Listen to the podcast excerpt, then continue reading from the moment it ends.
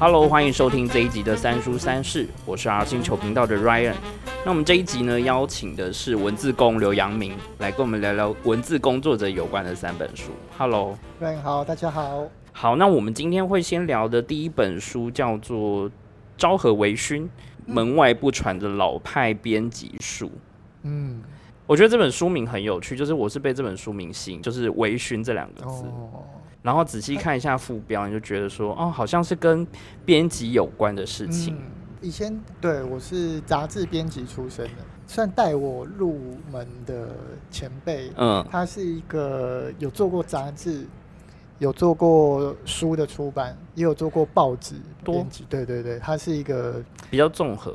对他是在他他算是台湾的编辑，是走在非常前面的人。然后那个时候他跟我讲说，在他经历过报纸、书、杂志这三种编辑的身份，他觉得杂志编辑是最复杂的。怎么说？像书的话，编书的工作比较单纯一点。嗯嗯嗯。然后报纸的话，因为他比方说他有文字、有照片，所以你要跟摄影记者，你要。呃，凑那个字块有没有？所以他说报纸的编辑也是会稍微复杂一点。嗯，那杂志因为杂志又是更后来才出现的媒体，所以就。它的图文整合就包括你要跟摄影师，你要跟美术编辑，对，你要跟受访者嗯沟通，所以他觉得杂志编辑的工作是最复杂的一个，对。而且是不是因为杂志它可能每一期都会有一个主题或是一个方向，那就跟一般报纸不太一样，可能报纸就是当天发生的所有事，然后分不同的版。对，它是以时间，可是杂志就会变成说，我要有一个比较可以包含所有的，嗯，就是杂志比较需要算内容的气化力，嗯嗯嗯，如果用现在的话，可能就是 内容策展 能力吧。好潮的这个好潮的名词，对。然后其实这本书里面的作者呢，就是也有提到，就是关于杂志跟呃报纸这一块，因为他就是在。朝日新闻社上班，然后他担任也是呃很多文学家的编辑，所以他也遇过呃小说家的作品，然后他也因为这样子接触到很多不同类型的作者，所以它里面就有刚刚有提到，像你刚刚讲的杂志这一块，它就是里面要扯到跟美术编辑、美术嘛，嗯，然后编辑等等这一块，他就说这就是另外一种视觉上的美学的要求，这就有另外一种门槛。哎，我在这本书的后记看到一个，就是他说，呃，编辑，因为你刚刚讲到美学这件事情，就是编辑跟作作者好像就是有的时候不是那种多多数决，不是说客观或是民主，大家投投投票觉得哪个比较好，对对对，他说要有一点个人美学的坚持，对。因为像很多，比如说这最明显的例子就是像时尚的杂志，或者是呃生活风格类型的，他就非常吃呃可能是总编辑或是美术编辑的。对对对，的确是。对，然后那像报纸的话，好像就会比较着重在对于新闻的那个敏感度掌握的如何。对啊，这样子想一想，就是。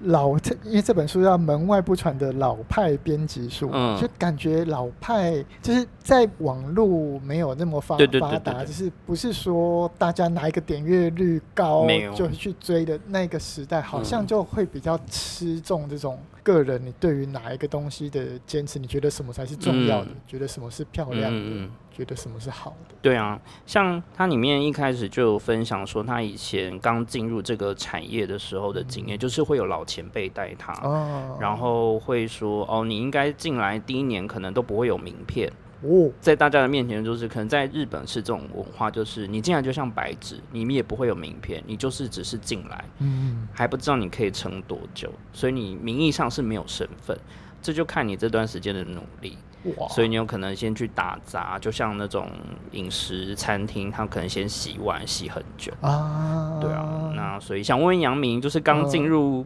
编辑跟杂志那个产业的时候，有没有一些前辈有教过你一些什么？有有，我觉得我的职涯还蛮幸运的。嗯，就是我刚呃进杂志社的时候，是一个刚创刊的杂志嘛，叫《经理人月刊》啦，现在已经是一个呃在商业管理类还蛮经典。对对对，有有名。我以前也都有买。但我进去的时候才刚创创刊，然后我我觉得我也很幸运，因为我没有任何的编辑经验，我甚至也没有什么写作采访的经验，也全部都是零，就像你刚才讲的一张白纸一样。但是那个时候的老板，其实我也不知道为什么他愿意让我进去，可能可能是一个缘分还是什么的吧。跟这本书的作者很像啊，他是庆应的毕业的学生，然后里面。大部分的工作，比如说编辑或其他的人，可能都是文科出身，但他自己就是念很厉害的学校，好像也是理组的人，然后他也是很怀疑说，当初为什么会找他进去。我也蛮怀疑的，因为我我的同事很多都是，比方说新闻系，嗯，或者是以前大船，对大船，或者在大学或者在高中就就编过校校校刊，嗯，就是有编辑经验的人。我完全没有，就是一个经济系毕业，本来应该去银行上班，但是不想去银行上班，银行也银行也不要我，所以我就想说啊，好，那我就我我蛮想写东西，可是我也没有什么写东西的经验，对，但可能就凭着一股。热热热血吧，然后傻劲，对傻劲，然后老板就就觉得，哎，好啊，那你想做就让你做做看吧。嗯，像他里面有提到，就是说，嗯，他们以前的资深的编辑前辈们会带他熟悉每一天要工作的东西，包含去跟作者接洽。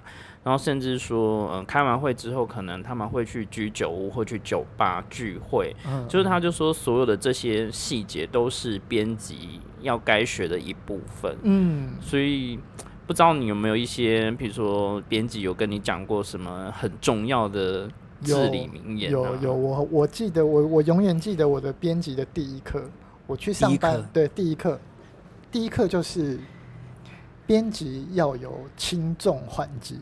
不要拿到一个东西，就比方说一本书啊。我第一天去上班的的时候，呃，总编辑跟我讲说，他就拿了一本书，嗯，给我，然后说你三天之后交出八千字的这本书的的摘要，嗯，那我在想怎么办？那我拿到这这本书，你要我写八千字，对，那这本书有十章，我就一章写八百字。把书读完之后，每一章摘录八百字，是，然后就八千字交给总编辑，是，然后总编辑跟我讲说：“我告诉你，编辑的第一课就是要有轻重缓急，不要平均分配。你应该读完这本书，你觉得哪一章或哪两章是最重要的？你要花这个八千字里面的六千字去写它。”把这个重点讲完，其他的就带过。这个就叫做编辑。我觉得这很像人生编辑术，哎，对呀。他已经先告诉你二八法则。对，而且他没有先告诉我，他是叫我先去做。所以我那三天就是读书写，然后非常紧张的交出一个东西。但是我后来才知道，原来那个完全不重要。不是他，对对，不管我写出什么，那都不是重要的。他是要看你做事的方式。对。它重要的就是告诉我，你就就编辑要有轻重缓急，不要平均分配，一定要把最精华、最重点。那呃，那至于呃，你可能喜欢第一章、第二章，嗯，我可能喜欢第三、第四章，这个没有关系。对，他说这个就是编辑要有自己的独特的观观点。对。然后他书里面其实提到还蛮多案例的，就是有讲说。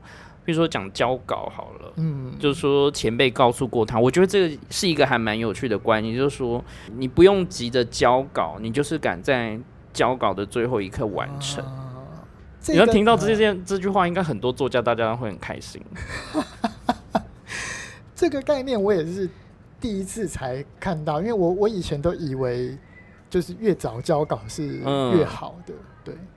但是原来他就说，就是如果你有时间，你有充分的时间的话，那你应该是要在最后一刻修到好，对，修到尽善尽美。就即使说不断的重复在校稿，那他虽然还是有一个时限在，但你就在那个时间内好好的去完成每一个阶段的事就好。像我就遇过作者，他是很早就写好。然后他说他会把它放着三四天，他说你就放着，它就会慢慢会生，会生出它的样子，然后他再回去看，就会觉得说，嗯，那这样应该可以教，或者说他有需要补充什么？嗯，你讲到这，我又想起来，我带我入门的总编辑他也是这样子讲，他说稿子写好之后不要马上交，嗯，就是你放着一天再从头看。有的时候，我我真的会有时候，哎，这文章写完，觉得我这篇写的超好的，哎，对，就惊世巨巨作出来。但隔天再看，就觉得这什么？对，这什么？这到底是什么？我到底写了什么？对，果然就是不要写完就交稿。所以你现在就会，呃，也尽量照这个方式去。尽量啦，就是如果有时间的话，但有的时候真的太赶，还是没有办法。对，我自己是。尽可能压在最后一刻，可是我就不会让它放着。哦，嗯，就是我发现我好像越有那个时间的压迫，我才能写出好的东西。就会前面，比如说你知道还有一个礼拜，我大概前三天就还在放空，想说，嗯，那我就来看看资料，然后想一想。嗯。可是真的到最后一天，想说，靠，我晚上 一定要交，非交不行。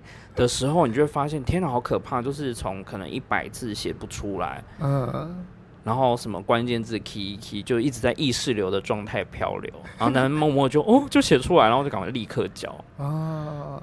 哎，不过每个人的工作方法不一样，嗯，对，就是有的时候，我觉得说不定你其实前三天你虽然在放空，但脑子也会有一些算是什么，就是他在无意识的时候已经在运作一些东西了吧。极光片语之类的，对啊，对啊，好像会，就是我还没有找到一个线嘛，有点像是拉风筝，就是还没没有找到那个线把它拉过来，那就是我可能素材很多，但还没有找到一个切入点，我觉得很有趣，然后想说那就放着，可能看个剧啊，嗯，对，我最近也有这种感感觉，就是我最近就是埋埋头一直写，一直写，一直写，但是。后来发现那些写的东西都不太能用，就是我就是没有找到那个线，没有找到一个切入点，所以可能需要放一段时间。对对，我觉得这次会找杨明来聊，是因为他本身自己就是专栏的作家，然后也出过好几本书，然后他的文章其实涵盖的层面我觉得很广，个人觉得 类型超多，能写的我就尽量写，但是。我有时候也会觉得我这样好像没有什么定位吧，就是定位模糊，定 定位迷迷走中。可是，但但我后来想想啊，反正能能写的我就尽量写。对，嗯，那因为其实都会收到很多不同的呃平台，或者是说报章媒体这边有邀稿，那就会讲到一个就是稿费哦。因为书里面有提到，就是说，因为这个作者曾经接触非常多文豪，日本大文豪，那就会必须讨论说，每一个人的稿费跟他的 level 是到哪。那我不知道你自己有没有遇过类似，比如说你们邀稿的对象，还是说别人在跟你谈稿费的时候？哦，我以前在杂志邀稿的时候，呃，那个时候老板有有有说。呃，我们的杂志里面会有一个很重量级的单元，所以那个那个单元呢的稿费，对，那个单元的稿费就会开出算是业界最最高的，就是对对，但是那个不能随便邀，就是老板会要我们真的找到，比方适合的，对对对对，很适合，就是呃，因为因为我之前在算是商业管理类的，所以就是他可能会要求我们找比较有。在各个领域比较有权威性的教授或者是顾问，对顾问就是他有有这个资格来来领领领这个钱，然后读读者可能也会就是久了以后，读者会会会觉得说啊，你们这个单元就是特别重要，就是特别要用心读，那也会觉得这个杂志好像有了一个算是轴心吧，就是那个文章其实很难读，或者是因为。或是说它涵盖的层面太广，对，就说它必须你要懂很多不同的产业跟观察之后，它可能做一个很综合性的分析、对评论，对对，或者是他把一个很经典的理论介绍给你听，但是那这很重要又很很珍贵，对对对。但是呃，因为因为以以前我们都会觉得啊，这个这个单元可能没有这么多人看呐，或是真的有这么多人看得懂吗？但是老板会，他会说，这是他想保留的。对对对，一个媒体要有一个这个，嗯，算是给人一个定锚的效应。我觉得这很难得，就是因为大部分的杂志可能大家都很贪心的讲说，每一个专题跟每一个类别的文章都很重要。嗯，那他但是同时又要能够，呃。统合在一本杂志里面这件事情本来就很难，所以其实反而像你们那样的操作是比较可以让读者可以找得到重点。嗯嗯嗯，这就是一个管理术。嗯。然后，呃，像这本里面很有趣，因为书名提到昭和微醺，我其实边看的时候就边很想要喝酒。哎，对啊，因为里面有提到，就是说他们其实，呃，有时候跟作者跟编辑聊完之后，他们可能会去呃酒吧，然后在酒吧里面，在日本的那些文豪聚集的地方，就会有很多形形色色的人。那我好像台湾以前也有类似这样的据点，有有有那个。不知道大家有没有听过麦田咖啡馆？会不会只有我们这个年代人 才知道呢？就是呃，前几年呃，李寿全有一张经典的专辑叫《八又二分之一》嘛，呃，他有出三十周年的复复复刻版，那里面呃，张大春小说家张大春他有写到他们当年是怎么做这张嗯专辑的，就是。呃，本来是唱片制作人，他也他自己也是歌手的李寿全，他想要做一张专辑。那这张专辑他想要，比方说可以找文学界或者是电影界，就是各种跨界，对对对，台湾的各个呃，就是在创意产业里面厉害的人都他想要来集结他们，集结起来。所以这张专辑就会有，比方说这首歌的歌词是张大春他写了。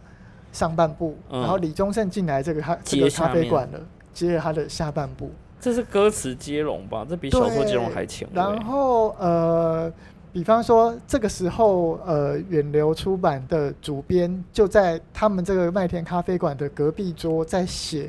某一个远流新的书系的书系的这个宣言，嗯，然后这可能呃李宗盛在想歌词的时候想到了一个什么瓶颈，他就会去问这个主编，或者是就走过去问，对，就是他们就聊了一下，然后比方说吴念真又从哪里进来了，又说他拍了一个什么什么电影啊，怎么就聊了这个，然后最后哦哦这张专辑的那个封面照片好像是张兆堂的摄影哦。天哪，那也太强了吧！那个年代是真的有集结所有强人，对对，就是真的有一个像是沙龙一样的咖啡馆，然后文学的编辑、电影导演都会唱片制作人，对，只要跟创意有关的都会在那里。对，嗯，那其实书中里面其实有提到类似这样的一个地方，就是就是文坛酒吧。嗯，然后它里面就集结非常多像戏剧啊、小说编辑或是记者等等。然后这些人哦，不光是只有这些人哦，包括在酒吧里面的人，比如说里面的小姐们，哦，个个也是深藏不露。就是他有可能会比一般的评论家更了解作品，可能有时候他们就在那种。喝酒的场合之中会蹦出一些非常厉害的想法。那有一些作家可能就跟编辑会在那边喝酒，就是说，哎，我最近有一个写小说的想法，你觉得这个怎么样？那甚至有人就把这些场景当做小说里面的原型，去去书写一个虚构的小说。对啊，我觉得这种很有意义的地方，它就是一个很特别的据点，就集结了各种不同的人来。对啊，台湾其实也有类似这样的地方，只是说现在好像因为空间真的经营越来越难，嗯，比较难大家能够聚集在一起。对啊，而且以前那个年代就是你真的是必须面对面嘛，就是见面沟沟通。但是现在那个肺炎的关系，连开会都 线上。对啊，它里面就写，因为它其实我觉得这本有点像是呃关于出版产业的文化观察的书，然后他就有提到说，以前其实还是在寄信，嗯嗯，跟传真机的年代，然后这个作家写完稿子就要赶快寄出去，或者透过谁转到编辑手上，有的是透过传真机。那就是这种越老派的方式，你其实越能感受到对方的心意，就是我想要早一刻把这个稿子交出去。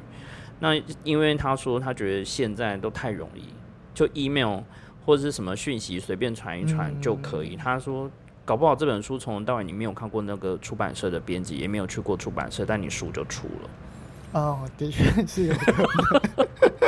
就他觉得那个面对面的沟通这件事情消失有点可惜。嗯，对呀。不过哎，时代就是这样，以前的编辑可以专心的做好一件事，我们现在这个时代，编辑都要很多多多工了嘛。嗯，就要有艺人公司的 的想法，对吧？我觉得像我们两个，其实有很多有趣的角度可以去聊。哎，嗯嗯，因为像说，嗯，我们两个可能都也同样是，呃，有在专栏上面写的人。那我们其实这方面的经验应该还蛮可以去分享的。就譬如说，有些平台它是，嗯，会给你主题，有些是很随意，照你想写的类型去写，就自由度比较大。那你自己会怎么取舍？我虽然呃也写东西，但我好像是编辑出身，会会有一个编辑病，就是 随时都会发作。对对对，就是在写专栏的时候，我觉得还是我会给自己设定一个主题，所以其实我还蛮喜欢人家来邀稿的时候已经设定好主题才来找我的。为什么？因为我觉得这样子比较有一个系列性，而且他的作品才可以累积起来啊。像我在圈外，我在 Ryan 的圈外。就是都是写，我们就是有先讨论，对对对对，跟昭和时代相关的一些一些事嘛。那我觉得可能写一篇很好看的文章，它也许就是一篇很多人看，嗯。但是如果你可以写十篇、二十篇、三十篇，那个累积起来的力量，我觉得是是比较大的。嗯，对。所以其实你会比较在意它的呃内容，或是说它的整体。而不是说单一篇的这种方式，就比较好编辑哦。啊，对，我觉得好像这是编辑病吧。就是如果是一开始就是作者出身的，好像不会这样想，他们就会比较，嗯，就是会可能会比较想写自己想写的。对对对对对。因为像有一些专栏，就是哦，好像就是平台就让这个作者自由去发挥，他今天想要写政治就写政治。然后想写金融就写金融，比较没有说特别去严格规定它。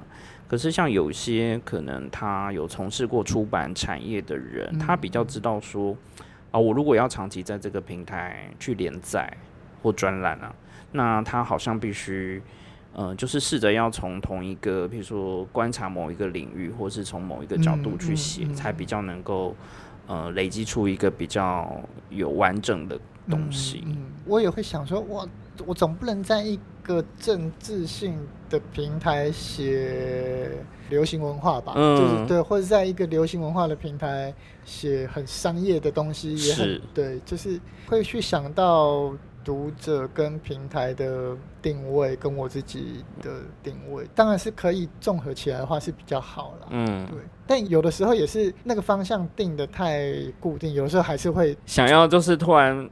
叛逆一下，对对对对对，但但但但我觉得长期累积起来是同个主题是是有趣的，对对对对。啊，所以你才会累积出自己好几本书嘛。对对，因为不然就是从头写一本书是蛮累的。可是我可以事前有一些累积，而且长期写专栏的话，你会知道哪些文章比较多人看。或者哪些反应比较好？嗯，对，也可以有一个就是交互的作用吧，让自己越写越好。对，对啊，我觉得这种互动，比如说，呃，除了作品完成之外，就可能读者有一些反馈，其实会对作者有很大的帮助，就可以慢慢去调整。好，然后这本书呢，前面其实讲的都是关于他曾经过去编辑的一些经验，接触不管是名人或者是他们曾经有过编辑的一些技术，然后下半部就变成是他挑了几本很有趣的书，那我们看到可能都是书。写的内容就出版了，但是他作为一个非常资深的编辑，他可以讲这本书背后的很多故事。那包括说这个作家为什么写这本书，或者是说这本书其实真实是从什么地方开始有这个概念的？我觉得这个是一般读者可能会很好奇，嗯，他就有点像是编辑小记者的概念，就把他过去这些曾经经历的都浓缩在这里。然后接下来进入到第二本，艺人公司。对啊，我们选了一本叫做《艺人公司》，它的副标是“为什么小而美是未来企业发展的趋势”。哎，我觉得这本给我很大的启发，也给我很大的启发。这本真的很重要。对，啊，因为像刚刚那一本其实是讲说编辑跟作者，可是到了这本之后，他其实作者本身就是一个艺人公司的，他可能要同时又是编辑，他也是作者。他要自己去处理他自己所有的事情。他也是设计师。对对对对对。他也他是教学。对。还做 podcast。对，还做 podcast，还也做线上课程。嗯。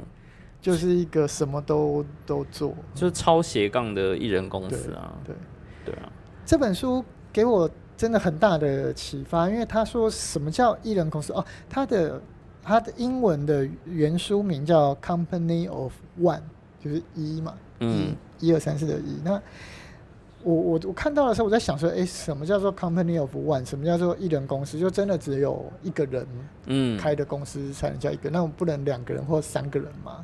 但他说其实不不是，就是他他定义的艺人公司是质疑成长的公司，就其实像是小规模。对，一直维持小规模的。对，就是呃，一般的公司都很在乎成长，或者我们上班就是你知道每年的 KPI，每年的那个营收要翻倍，对，都要成长多少？今年的业绩目标是多少？就是我们在。年初的时候就会领到一个业绩目标了，嗯，然后年底再做那个考核，对，就说你达成了多少，对，然后再检讨你，对，通常是只能超过嘛，不能没有达成，不行啊，对啊，然后那可是，那那那大家有没有想过，这个成长的目标到底是从哪里来的？而且为什么非得要成长？对对，那一直成长要成长到哪里去？有没有人想过这问题？那对，可我觉得好像。很多人他或或许或或许不是没有想过，但是想了也没有用，他没有找到一个答案。对，就是没有没有答案，那就一直成长下去吧。就像如果你不知道多自己多少钱才够才够用的话，那就只能一直发大财了嘛，对不对？你碰到什么问题就哎，难道你不想发大财吗？问题就解决了，我们只要发大财就可以解决各种问题。但是有没有想过赚到多少才是发大财？嗯，什么样才是发大财了？不用再发财了。嗯，有没有想过？没有啊。但是作者就是告诉我们要去想这件事情。因为我们录之前有先稍微聊一下，就是因为我前天贴了一篇贴文，就是在个人版上，然后我就在聊说，就问我的朋友们，就是说你觉得办杂志、做出版社或是经营空间，哪一个比较赔钱？杂志、出版空间，嗯嗯。结果一面倒的，大家多数都是觉得办杂志最赔钱。嗯，好像就我知道，应该没有什么 出版杂志的公司是有靠杂志大赚钱。哦，但它有可能是其他的延伸的事业。嗯，但光靠杂志真的很难去维持一家公司。不可能啦！以前的杂志。它的就是收入来源靠的是订阅跟广告嘛，其实报纸也是。对对对，但是现在广告已经都往数位，对，往行动那边流，所以它收入来源就已经砍掉一半以上了，所以很很难靠订户来支支撑吧。如果要靠订阅来支撑的话，我觉得应该是成本越低，规模越小。才有可能对越灵活越有弹性的公司比较可能，因为我觉得，嗯，我们当初在讨论书的时候挑了这一本，然后我觉得边看的时候我就边想到说，哎，其实我们两个应该非常有感觉。对，其实我们大概都进去过大的公司，去大的体制里面。那像刚刚杨明有聊到，就是他们之前的公司其实有做到杂志，也有做，就是各种有。呃，之前我公司总共有三本杂志，嗯，对，然后也有就是呃企划部，就是他每年会办办活动，对对对，就大型的展会，对对对，论论坛论坛，对啊，所以呃，像我自己也是待过很多不同的公司，然后我也待过那种就是集团式经营的大公司，他每年就是会要求说，哦，好，我们接下来几年内要开几个新的据点，在哪几个国家设点。然后再就是你要知道什么，接下来每年要成长多少，就是这个数字都是会一直增加，一直增加。可是你会想说，嗯，那我的工作会比较少吗？不会啊！你看公司越赚越多，营业额越来越翻倍哦。好，就是真的那几年可能都还不错，可是我薪水没有一直跟着等比。对啊，营业额翻倍，你薪水有翻倍吗？没有啊，就即便是业务，就哦，我们奖金要看整体，就是集团。整个平衡下来之后，我们再猜。嗯，对啊，所以这个对你说这个成长到底要成长到哪里去？然后，呃，好，就算你越赚越多钱，可是那你的生活品质真的有比较好吗？或者说你的工作，如果是用越来越多的工时跟越来越多的，就是呃密度更大、压力更大、负担更大的工作来达成这些成长的话。真的值得吗？对啊，那可能数字上看起来稍微可以觉得有点满足，可是实际上你平摊到每一个工作者身上，你会觉得说，好像每个人压力并没有减少，是越来越大。可是相对他并没有他的可能在工作上成就感可能会越来越低。嗯，然后这本书其实里面讲了举了非常多有趣的例子，嗯，然后都是讲说，嗯。就是你要控制说不要成长的太大，就是你要维持一定的小规模，其实反而是好事。对，因为呃，他在他书里面就有说到，就是更多并不代表更更好。嗯，对。那但是要怎么样确定就是自己喜欢？比比比方说，那如果你说不要一直业绩成长，那哪里才是够了？就是，但那我们每个人都应该定义出自己觉得的够了在哪里。公司也是一样，就是这家公司，我们假设 Ryan 你是一个创业者，你真的要想要变成五个人、五十个人。五百个人的公司，那到最后你的工作就变成管理这五百个人，跟 你想做的事情已经完全无关了。像里面就有提到说，其实人越多，你就是越要去做管理。那到了管理，就会有决策的分层，对，然后分层就会变成说，你会让整体的程序时程会变得更漫长，所以到。产品真正上市或是出版之前，嗯，你可能都要经历过比过去更久的时间去酝酿。嗯，对，对啊，我觉得这有一点本末倒置了吧？就像说，我们会看路边有一些新的店，包括什么咖啡店啊、饮料手摇店，它是突然开了非常多连锁，嗯嗯，然后你就会发现，哦，它就可能瞬间就整个崩毁。对对。这种其这种其实例子很多，对例子超级多，因为它成长的太快，就嗯没有办法负担这个快速的成长，它的管理接不上，它的资金可能接不上，对。就像你们以前杂志都很多会讨论这些嗯快速成长的公司背后的一些可能是成功模式，也有可能是失败的案例。那我们可能就常常会听到说啊，我觉得他展店有点太快，其实连一般的顾客可能都会有觉得说。某些品牌在策略上面可能都急于要扩张跟成长，但是后续呃，像它里面有提到，就是你开店要成本嘛，人事是一个成本，然后所有东西就会可能比以前多花好几倍，嗯，那你就会变成说你越来越难去控制。对呀，而且我觉得这本书里面有一个观念很好，应该他他说就是我们每个人都会有自己想要做的事事情，那每个人其实也都有机会。把自己喜欢的事情做成一个事业，嗯，对。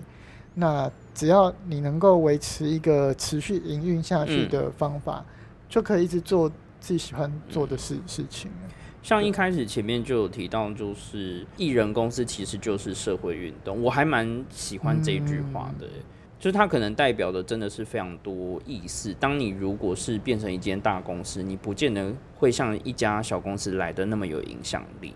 嗯嗯，就你会变成说你被一个大公司给稀释，就是你的这些个人的想法，或者说一个很核心的概念，都可能因为你在决策的过程当中，可能就会被磨灭掉。但你反而是艺人公司，你的事业规模很小，可是你要做的产品其实很简单。嗯，那就有很多案例都是因为这样子产生的吧？对，你说像 Google，你说像 Apple 等等，他举的可能都是国外的例子。嗯。而且他呃，对啊，他的他的意思是说，艺人公司因为规模小的公司才能比较有个性，嗯，就是因为它的规模小，就是我只需要对我自己负责，对，那我只需要某一群人的支持，嗯，就可以了，不一定要获得真的这么这么多人的的支持，我才存活得下去的话，那我就不会有自己的个性啦，我就只能够。就跟大家一样，对。对，我觉得他提的艺人公司的概念，就是他有一点像是订阅制的概念，对对，就是说我只需要其实这一块人去支持我就好，然后有一些像比如说像科技导读，那或者说他们其实就是走订阅制嘛，那报道者其实也是，就是小额，他就是说我们就是找。呃，深度的报道会喜欢这些的读者就好了。嗯，那不见得说所有人都非得要喜欢。对，没错。他他他这里面有说，就是如果你想要成为一个艺人公司的话，要先从你自己的一项核心技能开开开始，就是你自己感兴趣的的事的事情，然后你不断的去去去做，你不断去去诉说你你你做这件事情的乐趣，对乐趣。呃，你做这件事情的做法也好，经验分享也好，那你可以慢慢聚集起一一群对这件事情有共同兴趣的的人，其实就够了。对啊，然后就够了。那在在只要你的规模够小，就有机会，其实就可以维生。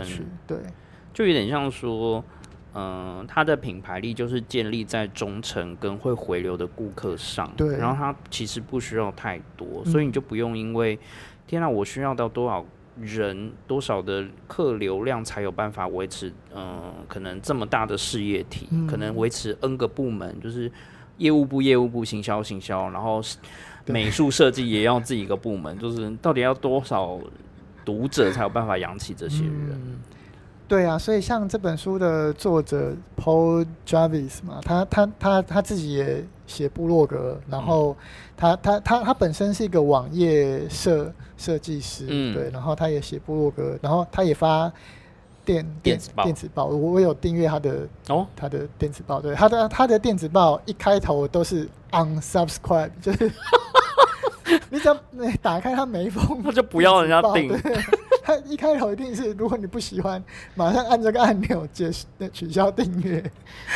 就欢迎你随时取消。对，欢迎你随时取消。他他他说他的电子报本来也不想给太多人看，这是逆向操作。对啊，我觉得就是利用一种，就是反正你就不要来。对，我觉得我还蛮能够理解的，就像说。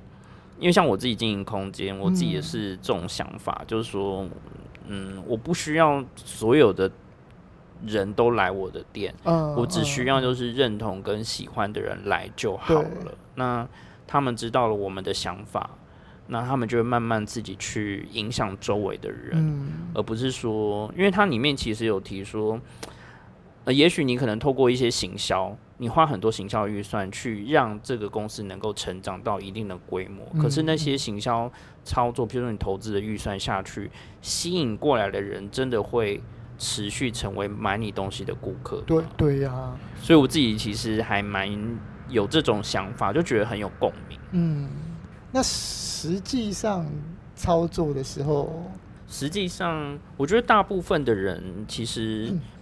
他很愿意去听这些你想要传达的东西。有些人其实甚至他一来，或者说他其实很能够从你经营的氛围跟模式猜到你想要传达的意思。所以我觉得消费者并不是那么笨。嗯，就你只要把你的清楚的概念讲清楚就好了。你只要把一个简单的概念说清楚，那你就是你的产品简单单一，不虚华。就可以了。哦，那你反而可以让呃，消费者可以借由这单一的产品去了解到可能背后这个企业想要传达的意念，其实是很容易。嗯，你看他在花很多行销预算，你就是花很多钱，用很多方式去告诉大家这个产品有多好。我觉得这件事有点蠢。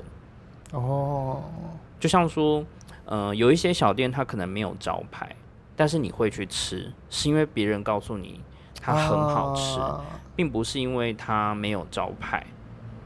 对对。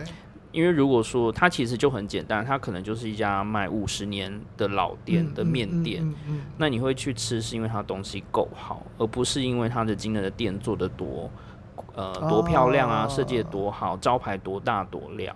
如果是因为那样的美丽的招牌来的人，可能拍一拍就走了，他可能连面都不会叫。而且说不定老板他的料做完他就。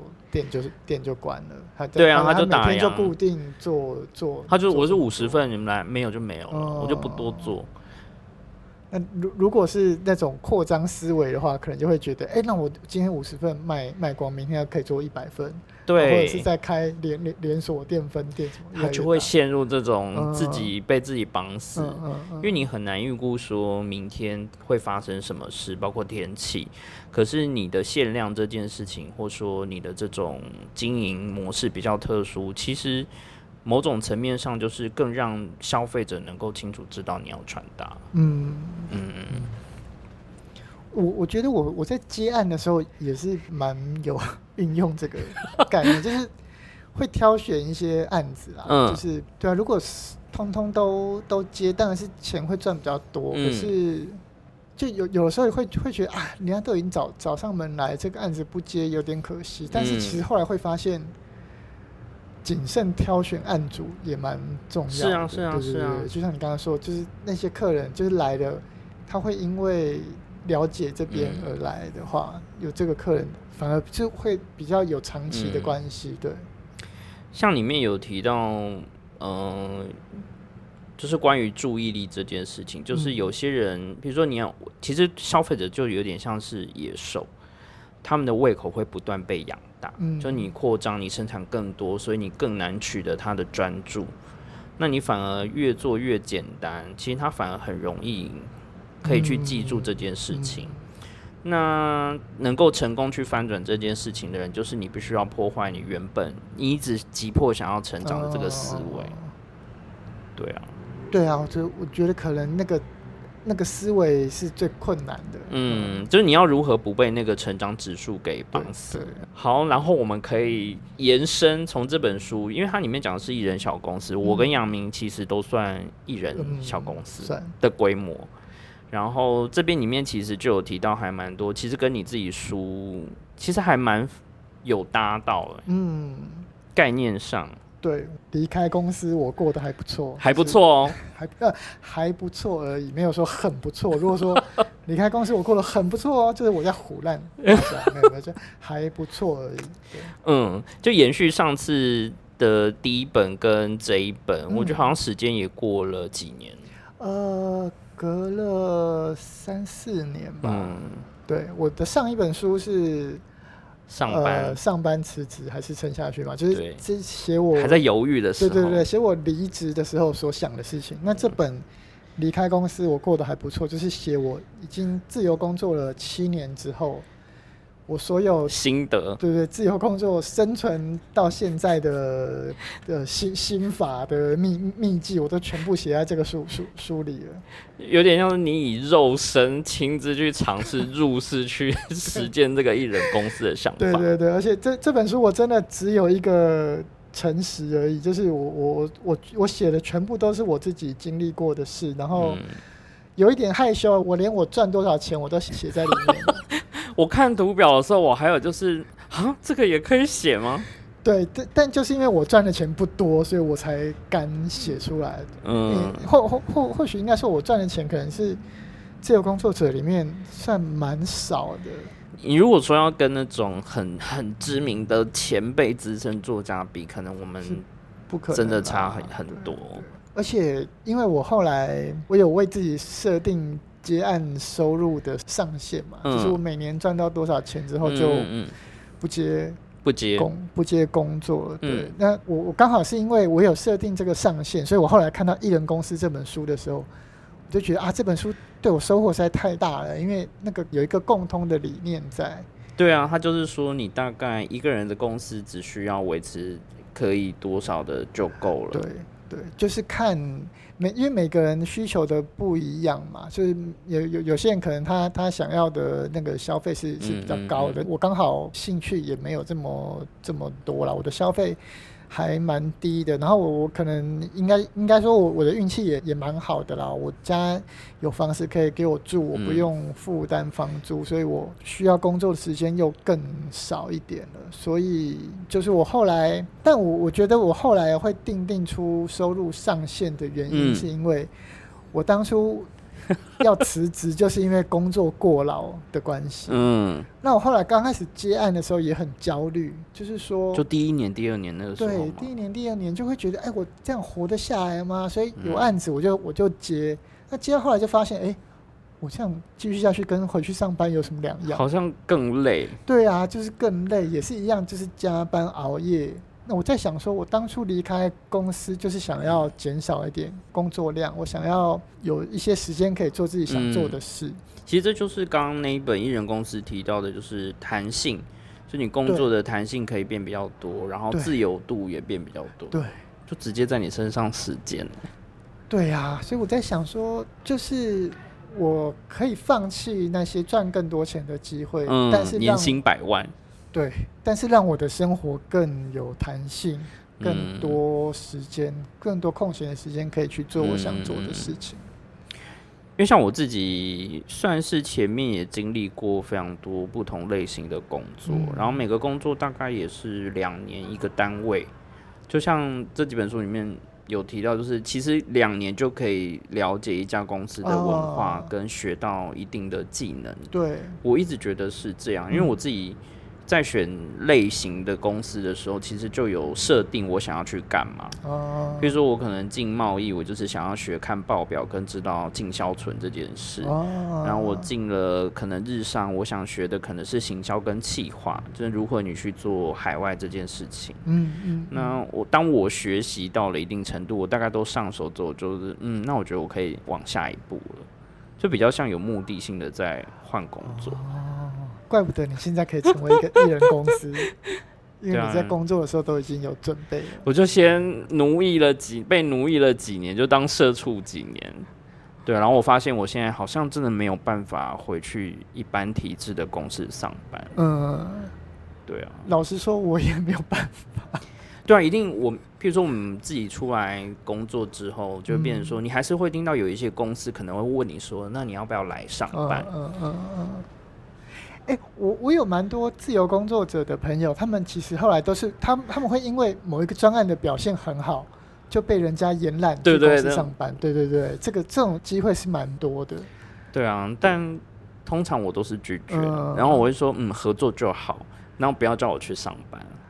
对，我我觉得这个概念非常好，我我也想要我也想要这样，就是我们可以用某一种合作的方法，对对对，来完成这件事，不一定要。我归属到你的公司里面去，也不一定要你归属来我的公司里啊。对，就以一个合作、互相的模式，就是平行啦。嗯，对啊，我觉得那个效果可能会比较好，因为弹性比较多。对，比如说我们被当被找去那个公司上班，就会变成说会有一个阶级。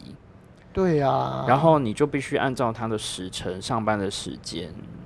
对呀，那你上班的时数是被人家规定的死死的，可是我明明可能我两天就可以做完，但我为什么不能够花剩下的三天在放假呢？没错。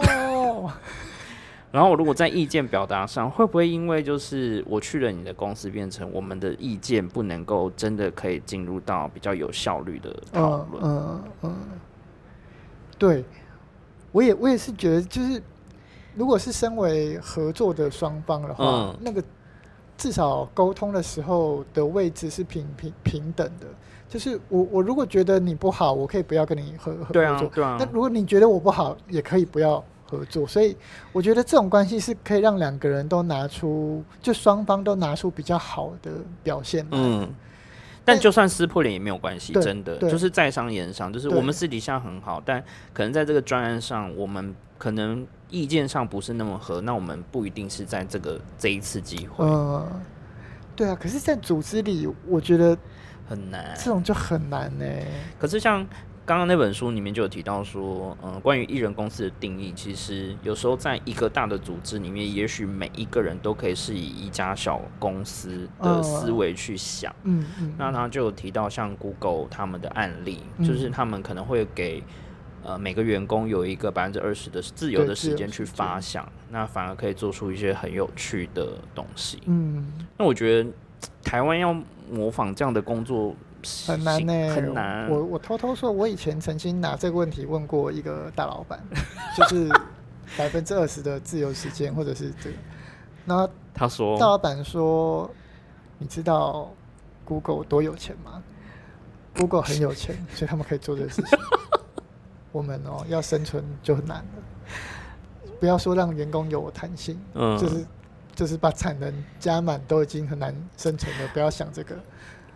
嗯，我觉得，但对啊，但是应该反过来，对，应该要反过来。你就是因为你没有那么规模大，所以你更可以有这些二十趴时间。对，而且那些自由时间，搞不好会创造出下一个让你可以赚钱的业务来。对啊，像又回到讲说，呃，可能编辑跟写作者的关系，就是在做杂志这一块的时候，我其实给我的。作者们还蛮自由的发挥空间，嗯，可是某一种层面，我又希望能够让大家能够在一个平台上持续的呃累积他的文字，那最后我们会变成像是一个小队一样的方式。嗯，今天我们要去接什么案子，我可以找到什么样适合的作者去搭配，然后我们就去接个案，那彼此又。持续都在同一个平台上，可是又不像是说它是个公司。嗯，这是我自己的一个终极的目标。嗯，哎，这样子的方式，我我我觉得蛮蛮好的，就是我们彼此是一个独立，对对对，独立又可以合作的，算是联盟吧。对，有点像是联盟的概念。然后有什么事情，我们可以挑选适合这个工作的人一起去完成它。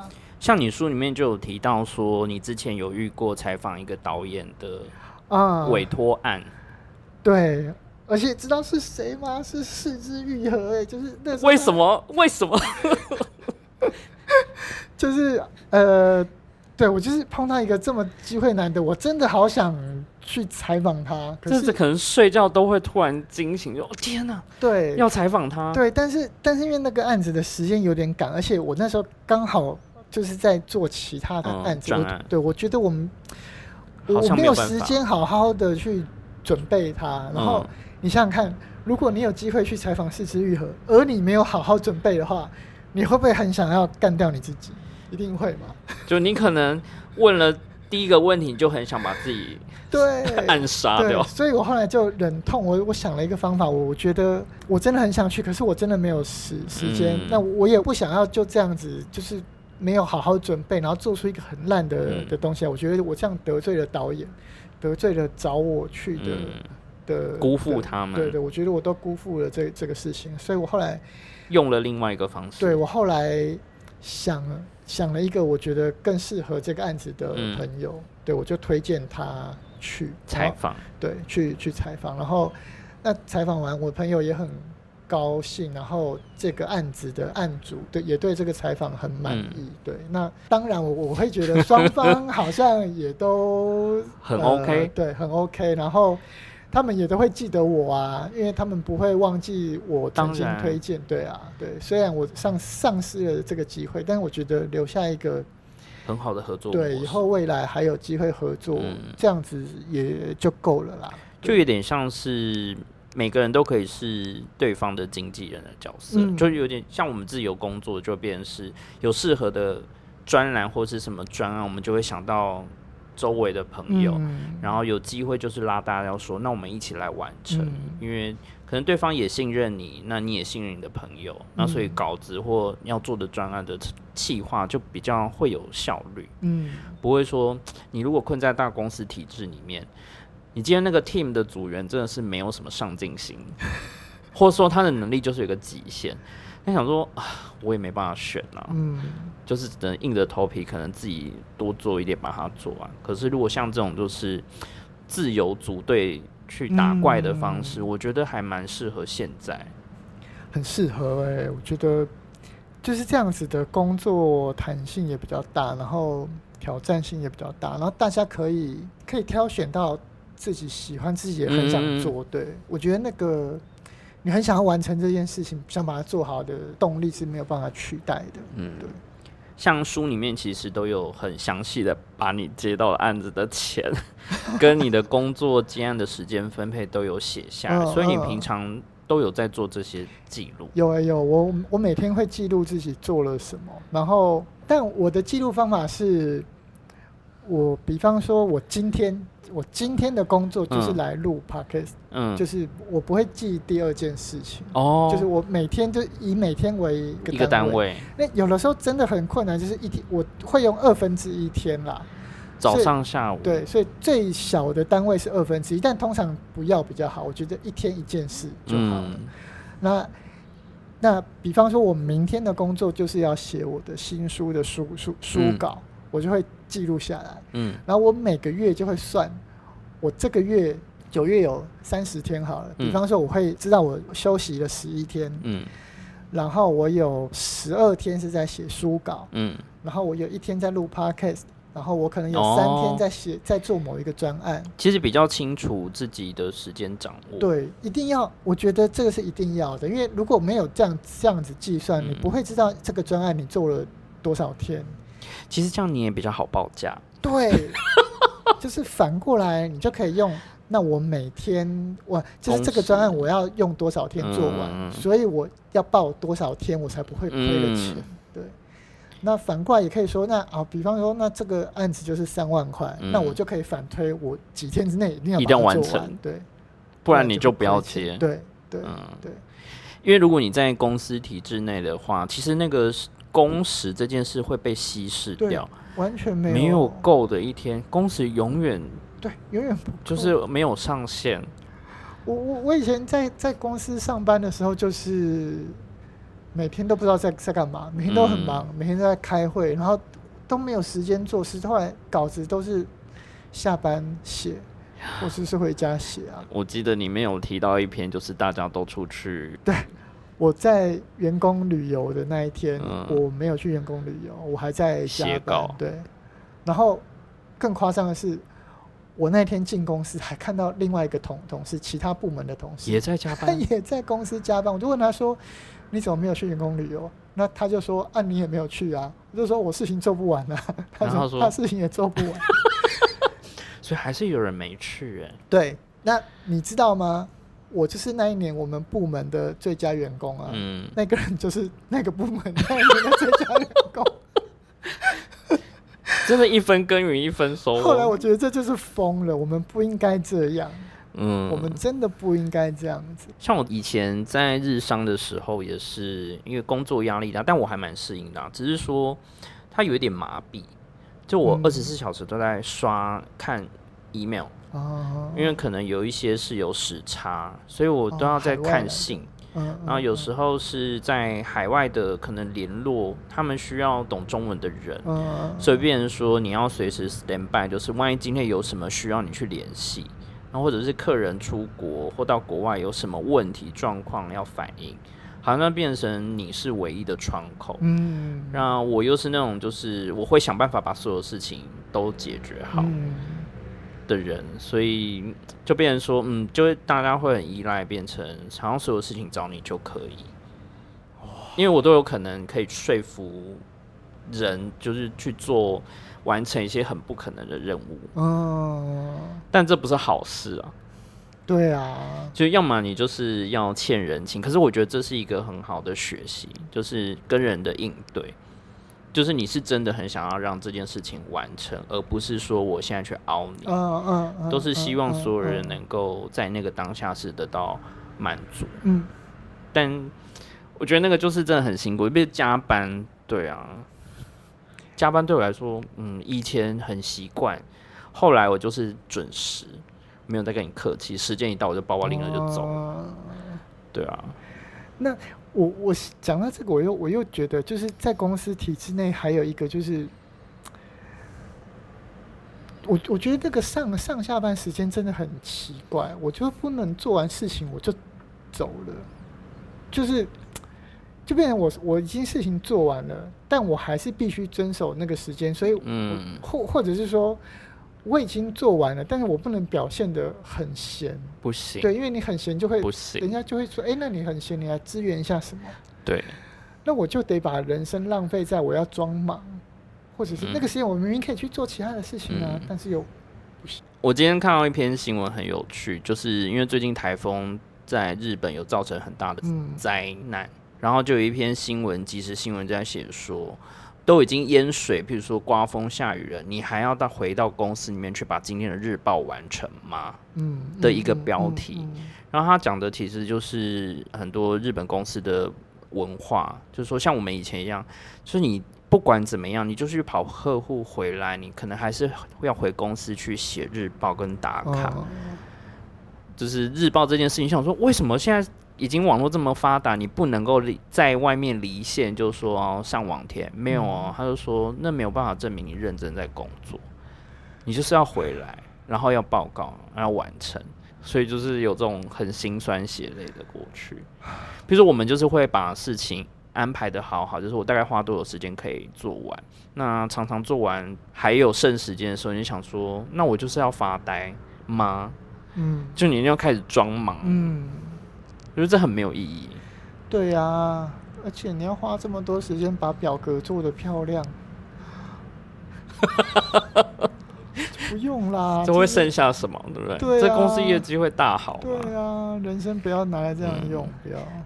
那所以刚刚有提到记录这件事情，那呃，像里面有提到说，呃，你会把那个形式力同步到电脑？哦，会。以前一开始就有这个习惯吗？有哎，我我后来就是我发现那个电脑跟手机可以同步之后，我马上就用了这个功功功能，因为因为不然的话啊，在以前没有的时候，我会我的那个形式会记在笔记本上，但我也会。就是再花时间再写到电脑里面，嗯，但就会那个就会变成你要做两两次工嘛，就是你有一个什么工作进来，嗯，那个它的期限是是是什么时候，然后你安排哪几天要要做这个工作，都已经弄好了，那可是没有同步的话就很麻烦。你要是笔记本没有带在身边，人家问你哪一天有空的时候，你又讲不出来，或者是对啊，就现在就方便多了。但是关于这个 Ryan 好像有。另外一番体会，关于这个呢，呃，就是同步行事力这件事，好像是我这一年一两年内学会的事。这一两年才开始啊？对，因为以前的日商的习惯，我就是会有三个小本子，嗯，就一个是月历型的，就是记所有开会跟 meeting 的时间，就你要出去跑客户的所有时程。那另外一个就是写每天的形式力，就是每天要做什么事。会把它列举出来，我会把今天要做的事情顺一遍。然后第三个本子就是那个灵感小本本，哦，就你随时想到什么新的企划跟提案的时候，我就赶快立刻拿那个小本出来写。那有时候是因为你去跟呃客户或代理商开会的时候，他们有提了一些想法，那这个东西我可能就会变成是比较图像式的去把它做。做归纳整理，这样比较像不是列举出来，就会有很多发想、很多图啊这种。那最后开会的时候，就是再把这几本还要就是 很辛苦的整理出一个完整的样子。但我后来同步之后，发现就少了一个理由，就是因为刚刚有提到说啊，因为可能别人要跟你约开会时间，或是要跟你讨论什么，你你如果有同步的话，你直接用手机就可以看。嗯，可是。我就发现以前可以还可以用个理由，就是说哦，因为我的行事力在公司或在办公室，我可能现在没有办法回答你，我可能要明天，你有没有等我进公司？嗯嗯，你就可以在下班时间挡掉一些不必要的或是太临时的会，就可以准时下班。哦，结果现在就现在就是随时就是嗯，我明天去找你哦。然后我说好，我看一下，嗯，可以哪个时间？嗯，管时间的管理也是很重要的。对啊，所以离开公司到现在今年八年了，有没有什么太大的心境上的转变？因为其实第一本书跟第二本书，我觉得风格差蛮多。嗯，刚开始辞职的时候，其实对未来还蛮迷惘的。嗯，就是我我我我我不是因为想要成为自由工作者才辞职的嘛，我就是因为真的工作做不下去，我的身体的健康也也不允许，嗯，所以只好把工作辞。那工作辞了之后，我很害怕上班。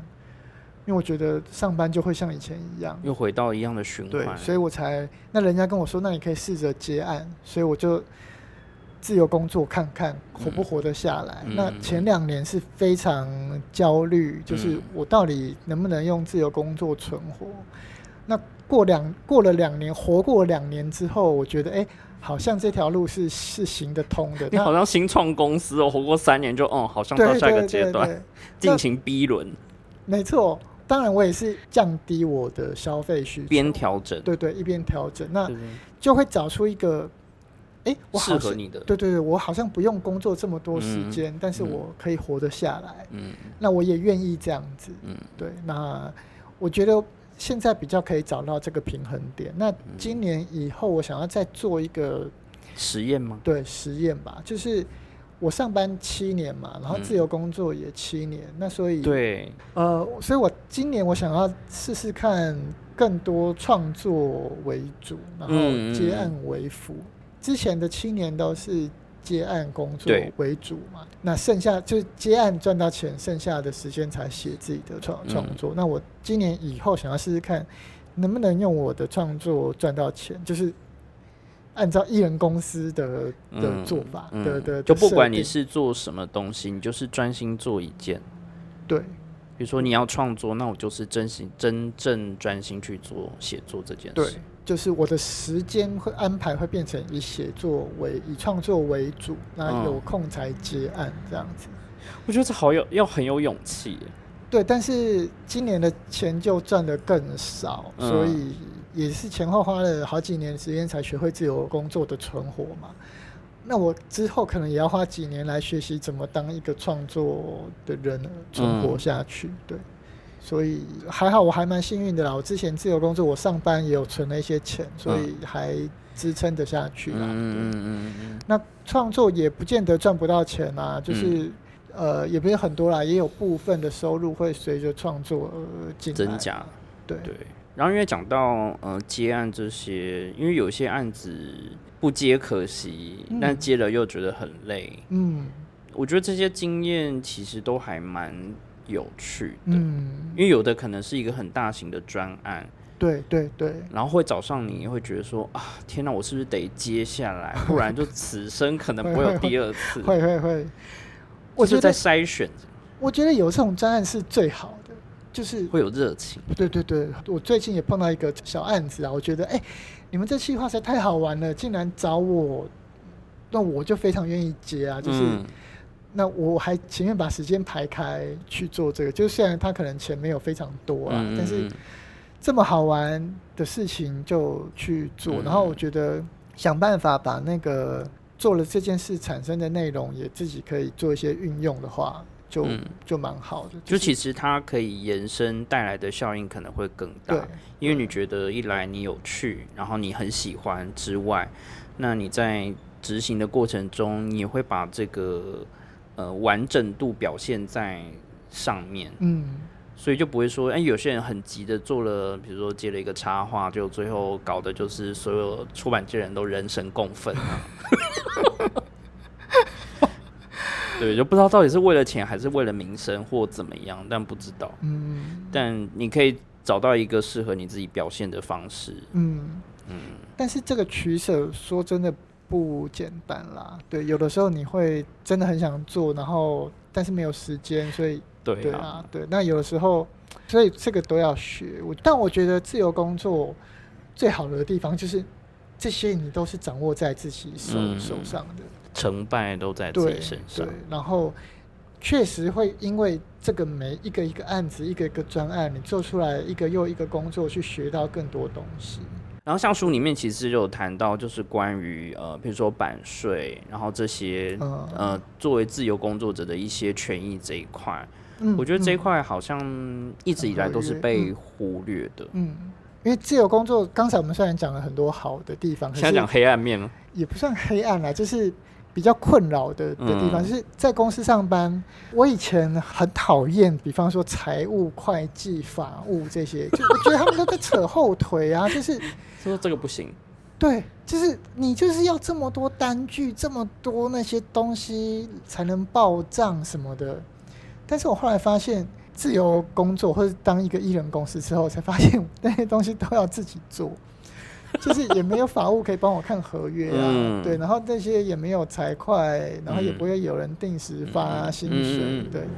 那你要去跟人家谈价钱的时候，你也要自己报，对自己交涉、自己报报价什么的，这些都是变成自由工作者要才会去学的东西嘛。对，所以我把这些甘苦谈也都写在我的书里面。对，怎么报价，然后有的时候看合约，其实合约这件事情很微妙。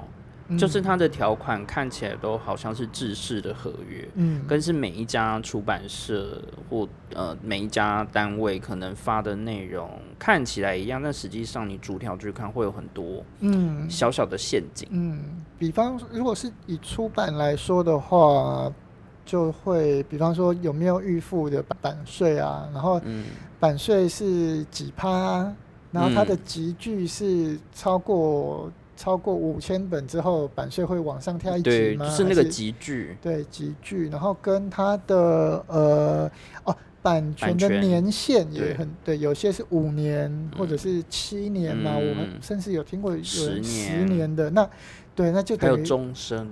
对，如果是终身的话，就是等于你这个输入你在这边出了。他不管有没有卖，他就算没有卖，你以后也不能，也没有办法另外再对干嘛？这个就有待商榷了嘛。对，那呃，我可能我我我比较想说的是，其实这个合约的每一条，大家是你有意见是都可以谈的，他没有这么。就是我没有那么硬，对对，他没有这么硬，我个人没有那么微微微微小啦。嗯，对，那那人家有的时候也不是要欺负你，他就是一个制式，公司就是这样子定的，所以他也懒得去改。那他就是提供给你看，那你有意见你讲，那大大家都还可以谈。那我也有我也有遇过一些，就可能比较。没有这么多经验的自由工作者，他们会就会觉得啊，这合约有的时候就很就签了，对对对，但是他们自己也有一点不敢谈，但其实是都可以的，对，就是版税的税率也好，或者是呃版权。对。版权的年限、集聚、预付，或者有延伸的一些周边。对，对你周边的，比方说改编的时候啊，什么运用啊，那这些衍生的版权要怎么处理？这些其实都是可以谈的。然后，呃，还有支付的方方方式，对，是结算的方式跟汇款的时间，对对对对，这些也都很重要哦。对，不要说你现在出了一个书，结果五年后才收到钱，不会吧？哎，很多出版社跟杂志都是啊，比如说你年初写，他可能隔了一年都还没汇款啊。对，他会先给你跟你要那个劳报的资料填一填，然后就想说嗯石沉大海，然后继续下一次又再跟你说，哎，我们最近想要再写什么，然后你就说哦好啊，那好像哎上一期的嗯哦会计在处理了。对，所以自由工作者这个也是钱也要自己去追的哦。对。所以那个，我刚才说我会记录自己每天在干嘛，嗯，我也会记录每一个案子要收多少钱，什么预计什么时候入账，然后要固定去查账，这是一定要做的，对，对啊，像我们之前，我们好像都有遇到那个，就是台经院那边来的做呃非典型，对，出版产业非典型工作者的调查，嗯，我觉得那个调查的访谈其实还蛮有深度，嗯。就是聊到很多，我们身为一个自由工作者，就是文字工作者啦，有很多状况，然后包含就是合约的一些问题啊。对，他也有问说，在合约最常碰到什么问题？嗯，然后还有，然后哦，我还记得我那个时候问说，哎，那除了合约之外，也会有问题的，比方，比方说收款的时间，就是这个案子已经结，可是我要很隔很久才会收到钱，对。结果他们就说：“哎，好，他他们也会把这个纳入调查里面，对，去这样才能真正拼凑出我们这些自由工作者的工作样样貌来。因为有一些他可能是结案的单位，他就跟公部门结案，但是那个公部门已经结案了，可是他到现在还没有付款给你，就变成说这其实钱都还是在那个中间结案的单位上。嗯嗯，对啊，就是有时候你会想说，哈，那个案子明明就已经上了，而且都出了，可是为什么还没有收到？嗯，我就刚刚讲到调查，就非典型这一块，因为我也有曾经遇过嘛，就是他没有跟你讲稿费。什么时候会？然后再就是，其实我有一次在脸书上有写说，就是他会扣三十块的转账手续费，这也没有讲。对，哎，这个很多哎，那个转账。然后我一贴之后，就发现很多人回去查他的步子，他说：“对耶，对啊，那个七十块是什么？”嗯，就嗯，当初的稿费好像不是这样。对，这个就是，这都是自由工作者都会碰到的问题。哦，我突然想起来，就是前阵子就是在嗯，算出版产业吗？媒体媒体产业就是闹得很大，就是有一些媒体它就是关于就是文章授权这件事情有有很大引起很多的讨论。免费转载，要求你的文章可以免费转载。你有遇过？有。对啊，你的文章应该很多平台都很想要拿去转载吧？呃，我基本上不会写免费的稿子，基基本上啦，就是假设没有付费的稿子，我我我写我自己的部落格就好了。对，为什么要帮你充流量？嗯，因为嗯，其实这这是之前闹还蛮大的一个平台嘛，然后其实我一直过去都对他们的印象算好。嗯，但没想到他们其实这件事情不是第一次发生，然后因为我们都算是有在接邀稿的，那可能文章也会有被其他媒体想要去做转载的经验，但我原则上我都很常听到，就是说，因为我们的网站流量很大，粉丝很多，所以会帮你的优质文章找到更多更好的读者。